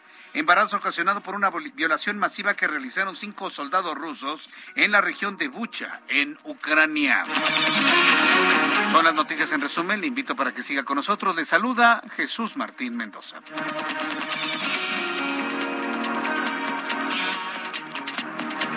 Ya son las 7 con 12, las 19 horas con 12 hora del centro de la República Mexicana. Vamos con nuestros compañeros reporteros urbanos, periodistas especializados en información de ciudad. Javier Ruiz, gusto en saludarte, Javier, adelante. El gusto es mío, Jesús Martín, y ya informábamos pues de este traslado justamente de un hombre de 38 años de edad, Jesús Martín, el cual resultó pues eh, gravemente lesionado con quemaduras hasta el 75% en todo su cuerpo, esto debido a que explotó pues el domicilio donde se encontraba esto en la zona de Apan Hidalgo. Hace unos momentos un, helicóptero del agrupamiento Relámpago del Estado de México, pues aterrizó aquí en esta zona del Hospital Magdalena de las Salinas. Ya lo ingresaron justamente al hospital, lo que nos han mencionado únicamente pues los paramédicos, es que se reporta grave este hombre de 38 años de edad. A eso obedeció pues el dispositivo de seguridad sobre el eje 4 norte, la avenida Fortuna, está muy cerca del eje central en su tramo 100 metros y únicamente pues manejar con precaución, al menos para quien desea llegar hacia la zona de la Avenida Técnico Nacional o más adelante hacia la zona de insurgentes debido a los cortes eh, eh, pues, que se realizaron por algunos momentos y en estos momentos pues está abierta la circulación, sin embargo sí hay que manejar con precaución. De momento, Jesús Martín, este es el reporte que tenemos. Muchas gracias por la información, Javier. Estamos atentos, esperamos. Hasta luego, que te vaya muy bien. Saludo a mi compañero Mario Miranda. ¿En dónde te ubicamos, Mario? ¿Qué tal, Jesús Martín? Buenas tardes. Tenemos información vial. Informo que tenemos buen avance en la avenida Insurgentes en el tramo del eje 3 Baja California a la glorieta de los Insurgentes. El eje 3 Baja California de Insurgentes a Patriotismo con buen avance. El eje 3 Sevilla de Reforma a Chapultepec con tránsito lento. El eje 2 Florencia de Chapultepec a Reforma con carga vehicular. Y finalmente la avenida Chapultepec de Sevilla Insurgentes con buen avance en ambos sentidos. Martín, seguimos pendientes. Muchas gracias por esta información, Mario Miranda. Buenas tardes. Hasta luego, muy buenas tardes. Son en este momento ya las 7 con 14 horas del centro de la República Mexicana. Como usted ha escuchado a lo largo de todo nuestro programa el día de hoy, con nuestros invitados y entrevistados, pues nos han felicitado por estos cinco años de vida del Heraldo Media Group, del Heraldo de México. Le he platicado en varias ocasiones a lo largo de todo este tiempo, pues esta extraordinaria historia que inició con la recuperación de un cabezal importantísimo, ¿sí? El Heraldo de México. Sí, le he platicado la historia, ¿no? ¿Se acuerda cómo pues el Heraldo de México fue comprado hace muchos años por José Gutiérrez Vivo y luego se quedó ahí olvidado el Heraldo, nació el diario Monitor y bueno, e, en una estrategia empresarial extraordinaria, hace cinco años resurgió el Heraldo de México, este nombre inolvidable de uno de los mejores periódicos de México y hoy, bueno, convertido no nada más en periódico, sino en una plataforma multimedia con periódico, con web extraordinaria y exitosísima, con televisión, en la cual iniciamos hace tres años, con radio, por supuesto, y sobre todo con, con unos sueños y con unas ganas de crecer y con un esfuerzo extraordinario de, de, todos los integrantes del Consejo de Administración por hacer crecer a esta gran empresa. Por eso me da un enorme gusto saludar. Súbale el volumen a su radio, porque tengo en la línea telefónica a María Cristina Mieres. Ella es vicepresidenta de Desarrollo Cultural y Social del Heraldo Media Group. Estimada Cristina Mieres, bienvenida al Heraldo Radio. Muy buenas tardes, Cristina. ¿Cómo estás, Jesús Martín? Buenas tardes. Muchas gracias por tu espacio y un saludo a tu, a tu, audiencia. Pues muy contento y yo me siento honrado de, de, tenerte, Cristina, aquí en estos micrófonos del Heraldo Radio. Qué historia, ¿no? Cinco años. Hace cinco años no hubiésemos imaginado, pues, este crecimiento, esta historia, este gran equipo de trabajo, estos logros que juntos hemos obtenido en, el Heraldo Media Group, Cristina. ¿Cómo, te sientes tú y cómo se sienten nuestras audiencias, Cristina? Pues así es, mira, estamos muy contentos, emocionados, festejando. Cinco años, pues se dicen fácil, pero no, no lo son y se pasó rapidísimo. Y yo quería aprovechar este espacio que me das, Jesús Martín, para pues agradecer. Y a mí me gustaría agradecer a nuestra audiencia, a todas las personas que nos leen, que nos escuchan y que nos ven todos los días, porque sin ellos esto no sería una realidad. También me gustaría eh, agradecer a todos los colaboradores que como tú, Jesús Martín, ponen pasión y compromiso a todo, a todo lo que hacen todos los días para informar a toda la gente, ¿no? Y llevar a sus casas esta información fidedigna que quieren escuchar. También quisiera agradecer, si me lo permites, a Franco Carreño, nuestro director general, por todo el esfuerzo que hace todos los días y que lo ha hecho desde, desde un inicio hace cinco años, ¿no? Sí, Cristina, la verdad es que nuestro director Franco Carreño, eh, todos los que están involucrados en el Consejo de Administración, fíjate, eso, platicaba hace unos instantes. Eh, hay muchos empresarios en México como ustedes que han puesto fe, cariño, pasión, esperanza en nuestro país y han logrado hacer una empresa que, ha crecido, que ha crecido mucho y de una manera muy importante. Y, reflexionaba con el público lo importante que ha sido esto porque no han sido tiempos sociales fáciles. El tiempo político tampoco es, ha sido fácil. Nos tocó la pandemia de dos años. Y aún así, estamos aquí ofreciendo contenidos de calidad en radio, en televisión, en web, en nuestro periódico escrito. ¿Cómo se logra algo así, Cristina? Platícanos. Pues mira, justo todo esto que dices viene, viene a colación, que conscientes de, de todas estas circunstancias y conscientes de que comunicar es una gran responsabilidad y que la tenemos en nuestras manos, ¿no? Pues se ha hecho desde el día uno con profesionalismo, con el mejor equipo detrás, de comunicólogos, de, de columnistas, de reporteros, de camarógrafos, de personas que están ante el micrófono como tú, ¿no? Ante la tele.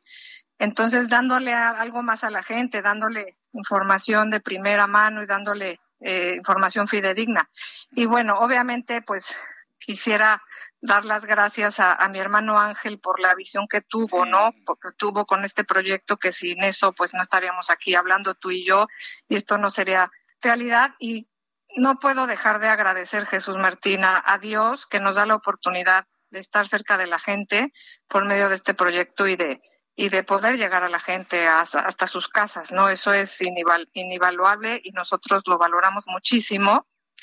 Y también quería, Jesús Martín, si me permites, compartirle a la gente que mi hermano Ángel y yo reiteramos nuestro compromiso con este proyecto y sobre todo reiteramos nuestro compromiso con nuestro México, con nuestro México que tanto nos ha dado y por medio de esto, pues nosotros como familia eh, queremos devolverle un poquito, un poquito a este país que tanto queremos. Sí, e, es precisamente el escuchar esto de empresarios exitosos como son ustedes, pues nos hace sentir ese compromiso por luchar por nuestro país, trabajar fuerte, trabajar duro, en un medio de comunicación que requiere contenidos de calidad, contenidos de verdad, eh, Cristina. Y, y, sabes, ahora que lo mencionas, sí quiero enviarle un fuerte abrazo, un profundo agradecimiento a Ángel, a tu hermano Ángel Mieres. Por supuesto. A, ti también, por supuesto, porque con su esfuerzo, con su visión y con esa fe en México, eh, están dándole trabajo a más de 500 familias. Y mira, a nombre de mi familia, y estoy seguro que eh, a nombre de la familia de todos los que trabajamos aquí en el Heraldo,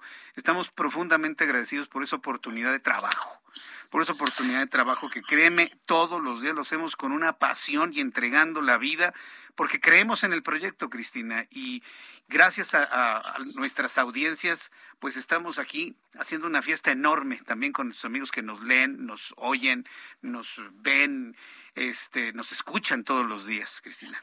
Claro, y yo nada más voy a mencionar algunos nombres, espero que no se me vayan, porque en la, entrevista anterior, entre los nervios y la emoción, no lo hice.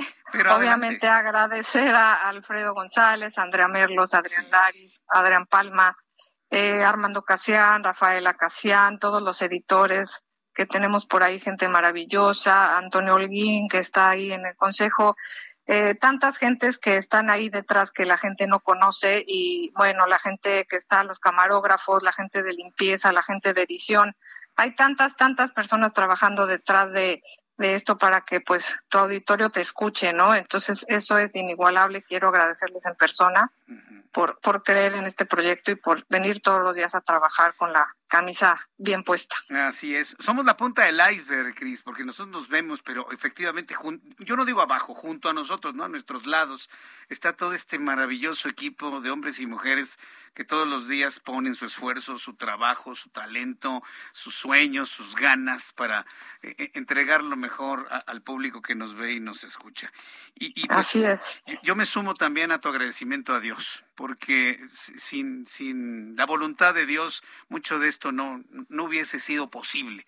y yo creo que es un asunto en el que siempre tenemos que estar muy orgullosos de darle gracias a Dios por la posibilidad que nos da de trabajo, de crecimiento y sobre todo de un futuro prometedor en el Heraldo Media Group. Y, y si él quiere, este va a ser el principio, que estoy seguro que así va a ser y van a ser cinco años más y cinco años más y cinco años más festejando todos juntos, Jesús Martín, con tu audiencia y con todos ustedes. Yo estoy seguro que así Dios lo va a querer, se lo pedimos humildemente y bueno, pues a festejar, mi querida Cristina, con todos estos, este aniversario y sobre todo que estamos arrancando el sexto año de esta historia. Así que... Y a seguir trabajando.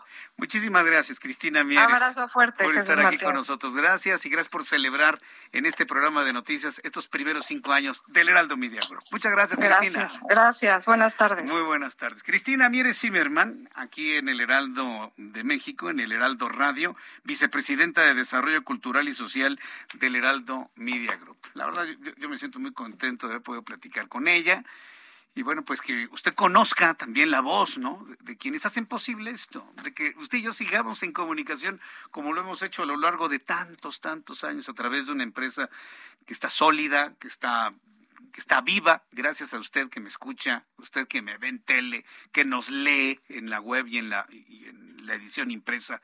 Así que bueno, pues a seguir adelante, por supuesto, y gracias a todos por su audiencia. Son las 7.23, las 7.23 horas del centro de la República Mexicana. ¿A qué voy, Ángel? ¿Qué me decías? ¿A qué voy?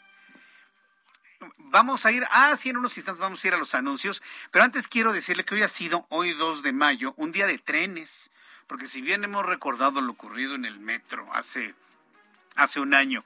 Si bien hemos hablado de los mantenimientos, después de los anuncios, le voy a platicar aquí en el Heraldo Radio lo que hoy hizo el presidente de la República, Andrés Manuel López Obrador, en esta idea que mantiene de seguir construyendo el tren Maya, ¿sí? A pesar de los pesares y a pesar de todo lo que ha sucedido en el tramo número 5 ahí sobre los cenotes y los ríos subterráneos y demás.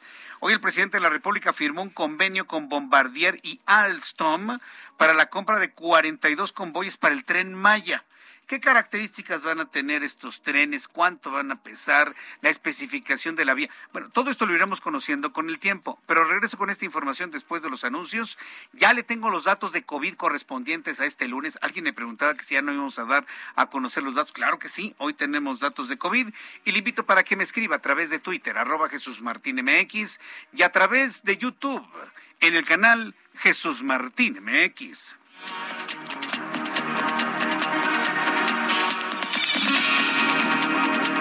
Escuchas a Jesús Martín Mendoza con las noticias de la tarde por Heraldo Radio, una estación de Heraldo Media Group. Escucha las noticias de la tarde con Jesús Martín Mendoza. Regresamos.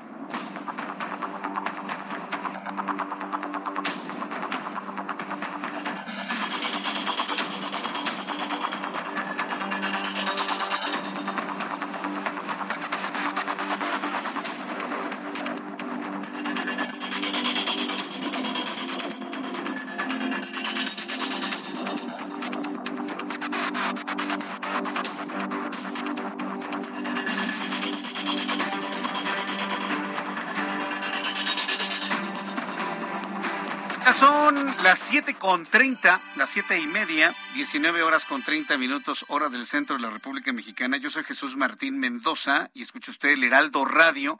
Hoy que estamos celebrando en todo el Heraldo Media Group nuestros primeros cinco años de vida. Eh, como lo platicábamos con, la, licenciada Cristina Mieres, eh, hace unos instantes, pues yo soy de los miembros, elementos, integrantes o colaboradores fundadores del Heraldo pues era nada más periódico. Yo trabajaba en la otra estación y me sumé al Heraldo escribiendo columna. Que la sigo escribiendo, por supuesto, y usted la puede leer en la página web todos los viernes. Todos los viernes puede leer usted mi columna. Pues desde, desde mayo de 2017 yo escribo para el Heraldo. En un principio escribía tres veces a la semana, los lunes, los miércoles y los viernes. Cuando aparece tele, ¿sí? en 2018, cuando aparece radio en 2019, ¿sí? ¿2019? Sí, 2019. Ya voy a cumplir tres años aquí. Este, pues entonces reduje mi participación escrita a solamente los viernes para poder tener mis espacios, concentrarme en lo que es televisión y lo que es radio. Y bueno, pues entonces soy de los pocos colaboradores que tengo mi programa en tele, programa en radio, columna en web, en escrito y en web, y de esta manera, bueno, pues cubriendo todo lo que es eh, el Heraldo Media Group. Y la verdad me siento muy, muy, muy contento, muy feliz de pertenecer a esta gran, gran familia del Heraldo de México. Gracias por sus felicitaciones, ¿eh? Han llegado muchísimas felicitaciones, les agradezco infinitamente todo lo que han comentado y ese apoyo para todo este gran equipo de profesionales de la información. Hoy el presidente de México, Andrés Manuel López Obrador, reveló que se firmó un contrato con la empresa aeronáutica Bombardier. Bueno, Bombardier hace además de, implementos aeronáuticos, durante mucho tiempo también ha hecho de los mejores trenes para el metro.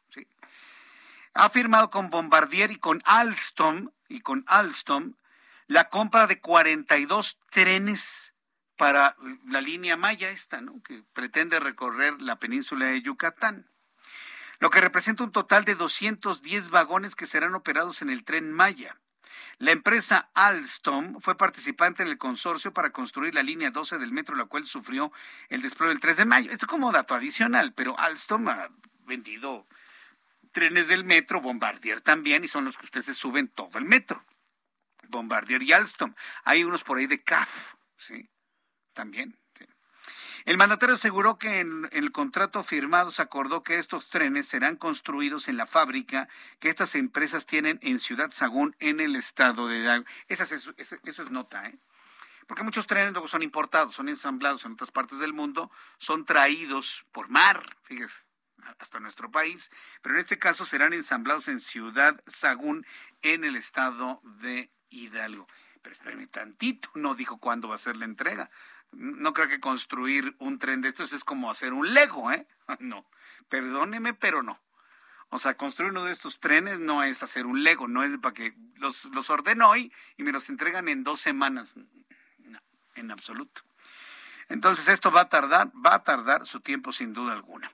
Los dirigentes del PAN, del PRI, del PRD, Marco Cortés, Alejandro Moreno y Jesús Zambrano, quienes conforman la coalición Va por México, presentaron parte de lo que será su contrapropuesta de la reforma político-electoral, la que destacan algunos puntos. Bueno, después de que Marco Cortés llamó como puntada la propuesta de reforma electoral propuesta por el presidente de la República, eso, que, eso que dicen que, que fue por el gobierno federal. No, hombre, ¿qué gobierno federal? Ni qué costos. No, son ideas de López Obrador, las hace ahí en la sala de su casa en Tlalpan, ahí le ayuda, le ayudan, usted ya sabe quién, le ayudan y eso es lo que manda el Congreso y el Congreso que anda, andan con que es un honor estar con Obrador. Es un honor estar con Obrador. No le cambia ni una coma ni un punto a nada. Qué forma de despersonalizarse, señores. ¿No les da vergüenza? ¿No les da vergüenza? Están ahí, ahí barbeando al presidente y nunca les va a ser fiel a nada. Para muestra un botón, antes de ir a, lo siguiente, para muestra un botón, ¿sabe por qué le digo que no les fiel a nada? ¿Vio usted a Marcelo Ebrard, nuestro flamante secretario de Relaciones Exteriores en Hidalgo? Ahí está Marcelo, ¿no? Muy, muy contento porque finalmente el propio presidente, su propia boca, dijo que Marcelo Ebrard, Claudia Sheinbaum son de los que aspiran a la candidatura de Morena para la presidencia de 2024. Fíjese lo que le voy a platicar. Entonces, pues ya muy confiado, Marcelo Ebrard, que dicho sea de paso, desde mi punto de vista, creo que es el menos peor, ya esa es opinión mía, creo que es el menos peor, o que usted quiera Urogoña, o alguien quiera Gatel, o Desde mi punto de vista, creo que es un hombre que puede hacer algo interesante tomando en cuenta, pues finalmente, cómo ha hecho ya todas sus, sus negociaciones políticas en el exterior. Bueno, independientemente de eso, ¿qué hace Marcelo Ebrard después de que lo, le da un espaldarazo al presidente de la República? Pues se va a Hidalgo y empieza una arenga, ¿no? Y el propio Marcelo Ebrard, con la arenga esta que que, para los oídos de algunas personas no es inaudible, ¿no? La de es un honor estar con Obrador y con el puño derecho, ¿eh? No con el izquierdo, con el derecho. Después de eso, ¿qué hace el presidente? Anunciar que es su esposa la que va a los festejos del 5 de mayo a Washington y no Marcelo Ebrard. Dice uno, ah, mira. Digo, Marcelo Ebrard ya está en Washington. Se va a reunir precisamente con Joe Biden, con la vocera Saki y con todos los que, estando en Washington, López Obrador dice, no, Marcelo no, que sea mi esposa la que vaya a los festejos en Washington del 5 de mayo. Ándale. Mucho es un honor, es un honor, mucho es un honor y ah, quien va a estar ahí junto al presidente de los Estados Unidos no va a ser Marcelo. Entonces, a ver, para los que siguen ahí de alguna manera ahí insistiendo en que hay que defenderlo, a ver, si van a querer. Yo ya se los había dicho ¿eh? desde hace mucho, mucho tiempo, pero pues no me quieren hacer caso. Bueno, pues allá, allá ustedes, finalmente. Otra de las noticias, esta sí importante, buena, importante, porque finalmente se trata de los esfuerzos que se están haciendo en el sector salud de nuestro país. Hoy el Instituto Mexicano del Seguro Social, el gobierno de Nuevo León, súbele el volumen a su radio con esto, el Seguro Social y el Gobierno de Nuevo León, integrantes del Gabinete del Gobierno Federal, representantes de sectores empresariales y trabajadores presentaron el programa Entornos Laborales Seguros y Saludables, ELSA. Entornos Laborales Seguros y Saludables. Además, firmaron el Acuerdo Nacional por la Salud la seguridad y el bienestar de las personas trabajadoras para integrar esfuerzos y establecer una nueva cultura de prevención y promoción de la salud en los centros de trabajo me parece que es muy importante. Soy Robledo, quien es el titular del Instituto Mexicano del Seguro Social, dijo que esto se logró gracias a la colaboración con diversos organismos y se ha alcanzado logros en beneficio de los trabajadores del país. Por su parte, Samuel García, quien es el gobernador constitucional de Nuevo León, agregó que lo fundamental es decirle a los trabajadores cómo prevenir cómo tratar los principales padecimientos en su salud. Vamos a escuchar parte de lo que se dijo el día de hoy. Aquí es justamente el momento de transformar la salud en el, trabajo para tomárnosla muy en serio todas y todos las instituciones y sobre todo con los aliados indispensables, los eh, empleadores y desde luego los, los trabajadores. Esta es la voz de Zoé Robledo, quien es el director del Instituto Mexicano del Seguro Social, presentando precisamente esta estrategia ELSA. Esto sucedió en el Parque Fundidora de Monterrey. Ahí el director del Instituto Mexicano del Seguro Social, Zoé Robledo, destacó precisamente los objetivos de ELSA, entornos laborales seguros y saludables. Y estoy seguro, bueno, se presentó allá pues estoy seguro que esto finalmente se va a extender a lo largo y ancho de la República Mexicana. Son las 7.40, las 7.40 hora del centro de la República Mexicana. Le hablamos unos instantes de la contrapropuesta en materia de reforma electoral. Hoy el líder nacional del PAN, Marco Cortés, calificó la idea del presidente mexicano como una verdadera puntada. Pero eso no significa que no necesite el INE y nuestra estructura electoral pues una manita de gato o un zarpazo de tigre. Yo en lo personal, yo sí creo que se necesita ir a una reforma en donde se piense y se plantee lo del voto electrónico, por ejemplo. O reducir lo que nos cuesta la operatividad del, del Instituto Nacional Electoral. Yo creo que muchos podemos estar de acuerdo. Pero recuerde que la mitad del dinero que se ostenta para el Instituto Nacional Electoral, que se discute todos los años en el en el último periodo ordinario de sesiones de, cada año y la mitad es dinero para los partidos políticos. En la propuesta original del presidente López Obrador se habla de una reducción de los recursos económicos. ¿Realmente sería atendible algo como eso, tomando en cuenta que ante la falta de financiamiento algún instituto político podría proveerse de recursos de otras fuentes? Entiéndame. O sea, son muchas cosas a analizar. O sea, no es de que ahí les va el documento y me lo aprueban. No, hay que analizarlo. El del presidente o bien el de la oposición, que no se ha negado a que haya una reforma, una reestructura, una revisión a las leyes secundarias de, de, de, las leyes electorales. Lo que está planteando, lo que plantea el plan del PAN, PRI, PRD es, uno, impulsar la segunda vuelta electoral para presidente de la República. Sí, para que por presidente no estemos votando por chiquillería y morralla. Estoy totalmente de acuerdo. ¿Qué hace un partido morralla? ¿Qué hace un partido chiquito? De esos que salen hasta bailando en los comerciales. además de hacer el ridículo, lo que hacen es atomizar el voto. Le quitan posibilidad al 1-2 de ganar con una amplia mayoría. Eso es lo único. Para eso sirven los partidos de la morralla, nada más para eso. Los partidos rémoras. Hay uno por ahí que se pega a uno y cuando ya no le conviene se pega al otro y cuando ya no le conviene se pega al otro y cuando ya no le conviene se pega al otro. Ya sabe cuál es, ¿verdad? Bueno.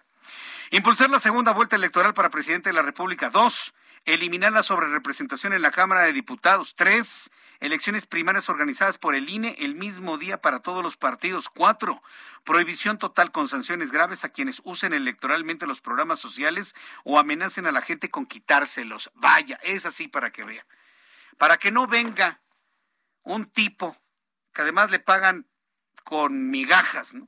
con un chalequito color morado que dice morena. Oiga, señor, si no vota por Obrador, se le va a acabar la vacuna gratis. Si no, si no vota usted por el candidato de Obrador, le van a quitar su pensión para adultos mayores. ¿Y luego usted qué va a hacer?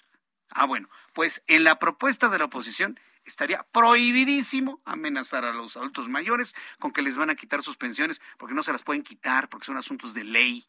Y por favor, jóvenes que me están escuchando, díganselo a sus papás y a sus abuelos, que no puede venir ninguno de Morena o de otro partido en el futuro a amenazarlos con que les van a quitar sus pensiones si no votan por el candidato que ellos dicen. Porque son asuntos de ley, son beneficios que están establecidos en la ley no dependen de si está un partido o está otro partido, por favor. Ya son ley actualmente. Entonces, que no le vengan con que, ¿quieres vacunas gratis? Ah, entonces que siga Obrador. ¿Se acuerda usted de esa campaña? Ah, bueno, eso estaría prohibido en la propuesta de la oposición. O sea, hay que decirlo así de claro, porque luego la gente luego no lo entiende, ¿no? Prohibición total de sanciones graves que usen electoralmente los programas sociales. Cinco, nulidad electoral en casos donde participe la delincuencia organizada. Eso va a estar complicado demostrarlo. Regulación número seis, regulación de las conferencias mañaneras en tiempos electorales. Eh, me parece que eso está bien, que se regulen las conferencias matutinas, pero yo espero, y lo voy a decir como debe de ser, y yo le invito a que, a que lo, lo replanteemos, ¿no? Yo creo que el próximo presidente en el año 2024 no tiene por qué hacer mañaneras, ¿eh? O sea, el asunto de comunicación está en, cada una de las secretarías de Estado a través de sus departamentos de comunicación social. Y no habría mañaneras.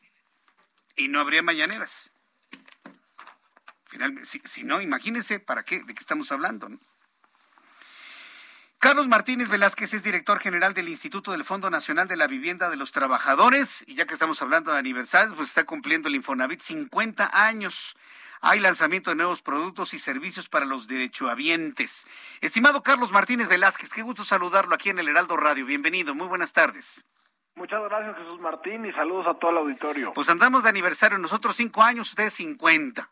Y bueno, pues como son 50 años, hay anuncios importantes en cuanto a esquemas de crédito para adquirir eh, propiedades. A ver, ¿cuál es eh, lo que tiene que anunciar el Infonavit en cuanto a estos beneficios? Bueno, el primero es Crediterreno Infonavit, que es la oportunidad de que la, gente pueda usar su ahorro de vivienda para comprar un terreno, el que más le guste, con un tope de hasta 2 millones de pesos, mm. con una tasa de 6.75%.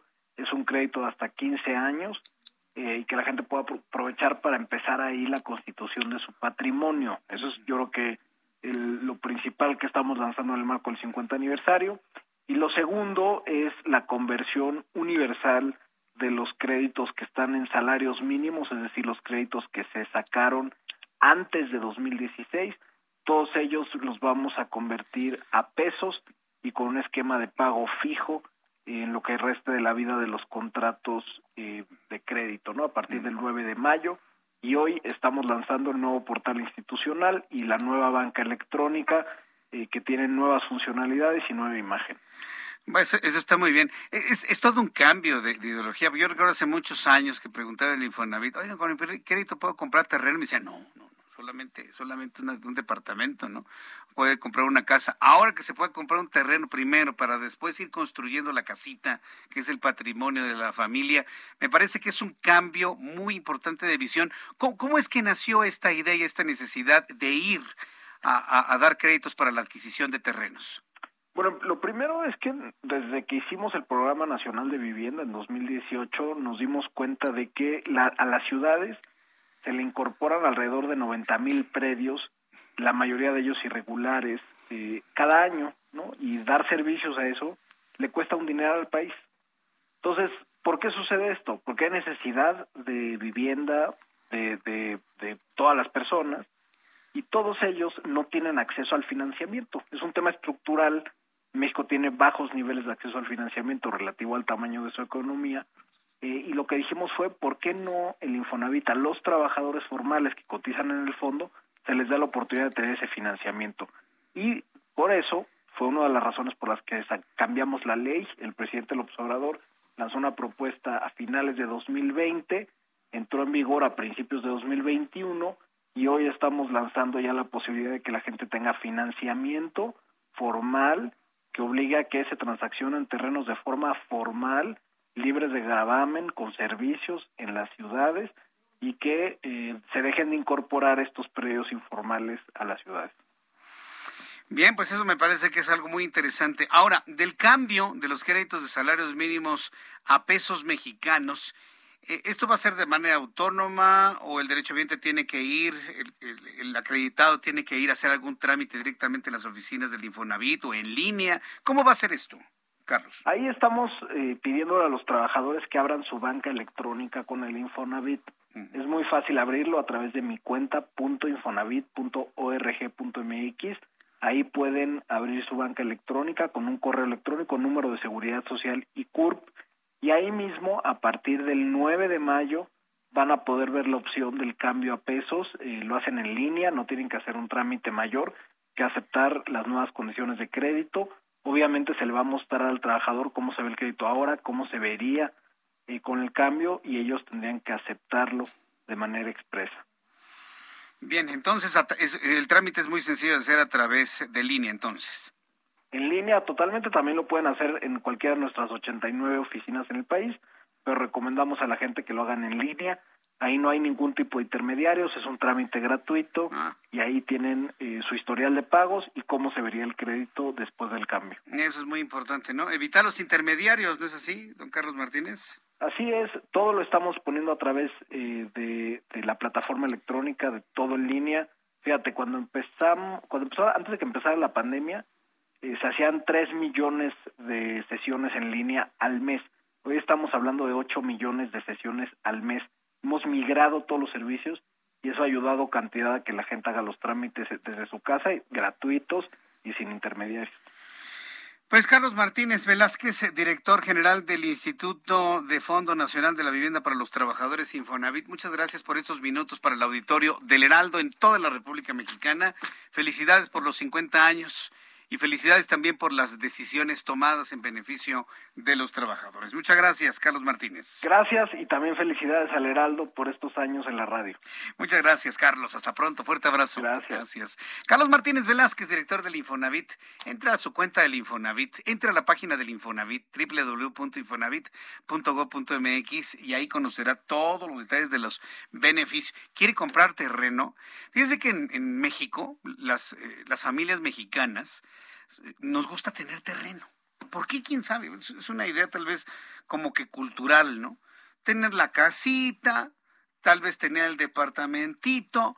Ah, pero tengo un terreno, tengo mi terrenito, ¿no? Pero mire, para que todas estas cosas tengan un valor patrimonial a futuro, porque si usted está pensando en dejarle algo a sus hijos, dejarle usted algo a sus nietos, eh, debe tener usted certezas jurídicas de, de su patrimonio. Por ejemplo, si tiene terrenos, no los deje abandonados. Esté visitándolos, pague los prediales, pague todas las contribuciones correspondientes, pague los impuestos necesarios, téngalo limpio, que alguien lo vigile, que alguien no se lo va a invadir. Es muy importante, ¿eh? sobre todo cuando son terrenos rústicos, cuando están fuera de las ciudades. ¿sí? Pero importantísimo tener escrituras bien hechas. E-, esto nos lleva evidentemente al tema notarial. Ya tendré oportunidad de platicar con nuestros amigos notarios para que nos hablen de la importancia de, además de tener, porque hoy hablamos de patrimonio con el Infonavit, tener la casita, tener el departamentito, ahora tener el terreno, ¿sí? Pero para que usted tenga la certeza es muy importante, es lo adecuado, pues, tener escrituras, tener certezas jurídicas, tener ese papel en donde aparezca su nombre, ¿no? Y una vez que usted tenga su patrimonio, que ya tenga bien escriturado su terreno, tenga bien escriturada su casa, su departamento, hacer testamento. Y no se me espante algún, no, pues si no estoy muriendo, Jesús Martín. No, al contrario, los testamentos se hacen cuando se está en los cinco sentidos, en la cumbre de la vida, con toda la salud y toda la lucidez. Ese es el momento en el que se hacen testamentos. En caso de que vaya a pasar algo, el testamento está, le quita usted problemas a su familia. Es, un asunto de pensarlo y, y de madurez humana. Permítame decírselo así, pensar en cuando yo me muera, yo quiero que se haga esto, esto, esto, que esto vaya acá, que esto vaya acá, que el curador, que mi albacea, que todo absolutamente en orden, para que no haya ningún problema que usted le deje a su familia. Porque finalmente, ¿para qué son los bienes? Para eso, ¿no? Son para la familia, son para solucionar algunos males en el futuro, pero sobre todo para apoyar a esa esposa, a ese esposo, a esos hijos, porque finalmente trabajamos por los hijos, ¿no? Pues todo esto que le estoy platicando surge precisamente de esta charla con el Infonavit, precisamente con el Infonavit, para que usted haga patrimonio y además tenerlo, mire, como debe ser completamente en regla.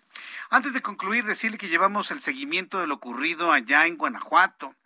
Ya sabe que un elemento de la Guardia Nacional pues, abrió fuego contra una camioneta. La vieron sospechosa la camioneta, iba en un camino allá en Guanajuato, rumbo a Irapuato y le abren fuego y matan a un chavo de 19 años. el impacto ha sido enorme a nivel nacional. Bueno, pues la Fiscalía General de la República ha confirmado que va a impugnar la no vinculación a proceso y liberación de Iván N., que es uno de los elementos de la Guardia Nacional implicada en la muerte de un estudiante y las heridas de gravedad causadas a una alumna, ambos de la Universidad de Guanajuato, el pasado fin de semana en Irapuato. O sea, más y más elementos para que entonces hay que tener miedo por andar en carreteras y autopistas en la República Mexicana. O porque si no es la Guardia Nacional, es el ejército, es el crimen organizado. Alguien le sale al paso y le abre fuego. Si trae camioneta blanca, negra, que parezca del narco, que hay que andar blindados mientras andamos, andamos por carreteras y autopistas. Eso es impensable, señores. Pero en fin, estaremos muy atentos de lo que esté informando la Fiscalía General de la República sobre este tema. ¿Qué creen? Hoy el programa se nos fue de una manera rapidísima. No puedo creer que ya hayan pasado dos horas de noticias aquí en el Heraldo Radio, hoy en nuestra emisión de aniversario, de nuestro quinto aniversario del Heraldo Media Group, de toda esta gran plataforma multimedia que debo decirlo y lo digo sin temor a equivocarme, la más importante de toda la República Mexicana y por lo tanto del mundo de habla hispana. Por su atención, muchísimas gracias. Nos encontramos mañana a las 2 por el 10 en el Heraldo Televisión. 6 de la tarde, Heraldo Radio. Yo soy Jesús Martín Mendoza por su atención. Gracias. Que tenga usted muy buenas noches y continúe con la señal del Heraldo Radio y Televisión. Esto fue Las Noticias de la Tarde con Jesús Martín Mendoza.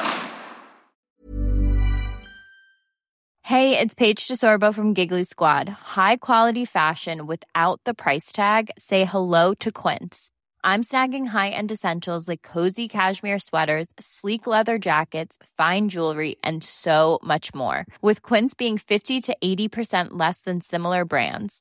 And they partner with factories that prioritize safe, ethical, and responsible manufacturing. I love that. Luxury quality within reach. Go to quince.com slash style to get free shipping and 365 day returns on your next order. Quince.com slash style.